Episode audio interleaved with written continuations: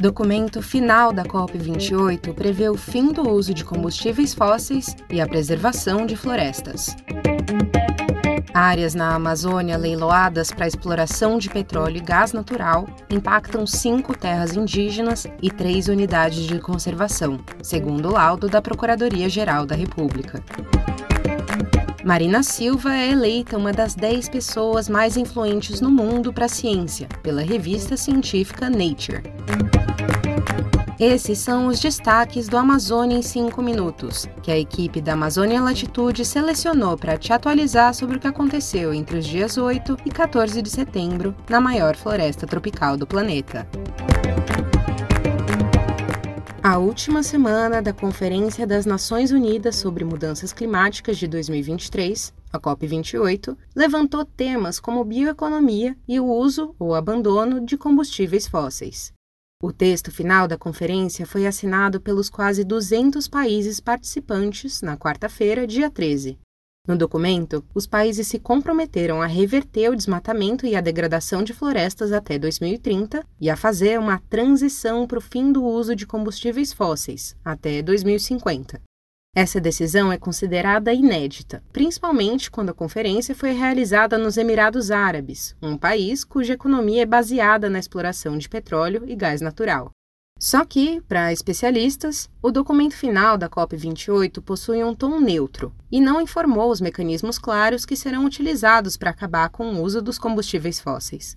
A conferência também terminou com a confirmação de que o Brasil vai ser sede da COP30, que deve ser realizada entre os dias 10 e 21 de novembro de 2025, em Belém, no Pará.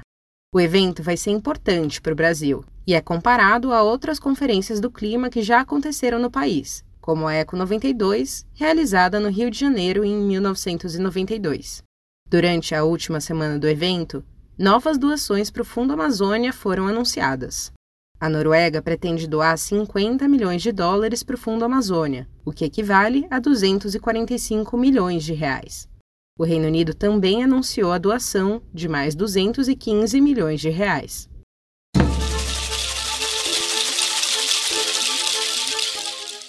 No mesmo dia em que o texto final da COP28 foi publicado, o Brasil realizou um leilão de novas áreas para exploração de petróleo e gás natural. A Agência Nacional do Petróleo, Gás Natural e Biocombustíveis, ANP, foi a responsável pelo leilão e pretendia leiloar mais de 600 áreas. No fim do dia, foram vendidas 192. Quatro delas ficam na Amazônia. Antes do leilão, a ministra dos Povos Indígenas, Sônia Guajajara, já havia afirmado que a exploração de petróleo nesses blocos era uma preocupação para os povos indígenas um laudo elaborado pela Procuradoria-Geral da República em 2021 revelou que as quatro áreas leiloadas que ficam na Amazônia impactam cinco terras indígenas e três unidades de conservação. Os territórios impactados são as terras indígenas Gavião, Lago do Marinheiro, Ponciano, Cissaíma e Coatá Laranjal, no Amazonas, a Reserva de Desenvolvimento Sustentável Canumã e a Área de Proteção Ambiental Nhamundá, também no Amazonas, e a Floresta Nacional de Saracataquera, no Pará. Em nota, a ANP afirmou que não foi intimada pelo Ministério Público Federal. Quando a intimação acontecer, as devidas medidas vão ser tomadas.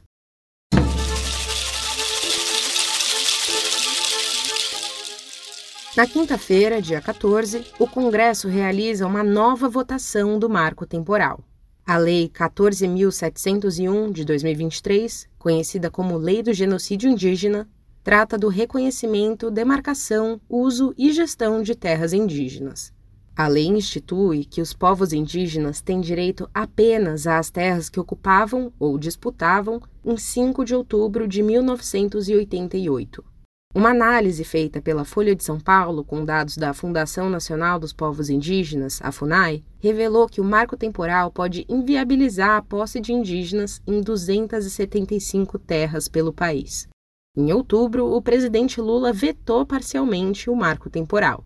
Na votação do Congresso realizada no dia 14, os senadores podem derrubar os vetos do presidente e colocar a lei em vigor.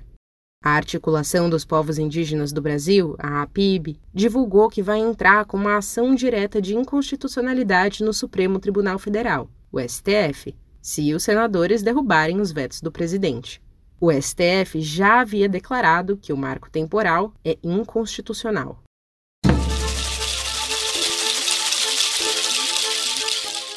A ministra do Meio Ambiente e Mudança do Clima, Marina Silva, foi eleita uma das 10 pessoas mais influentes no mundo para a ciência em 2023 pela revista Nature. A revista é uma das principais publicações científicas internacionais.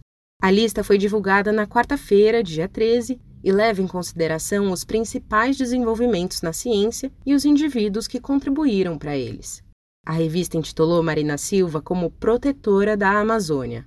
No artigo disponível no site da revista, foram destacadas as ações da ministra pela preservação da floresta amazônica. Entre os tópicos citados estão a redução do desmatamento e a retomada do Plano de Ação para Prevenção e Controle do Desmatamento na Amazônia Legal, o PPCDAM. Eu sou Amanda Peste e esse foi o Amazônia em 5 Minutos, uma produção da Amazônia Latitude. Para mais informações e conteúdos exclusivos, acesse amazonialatitude.com.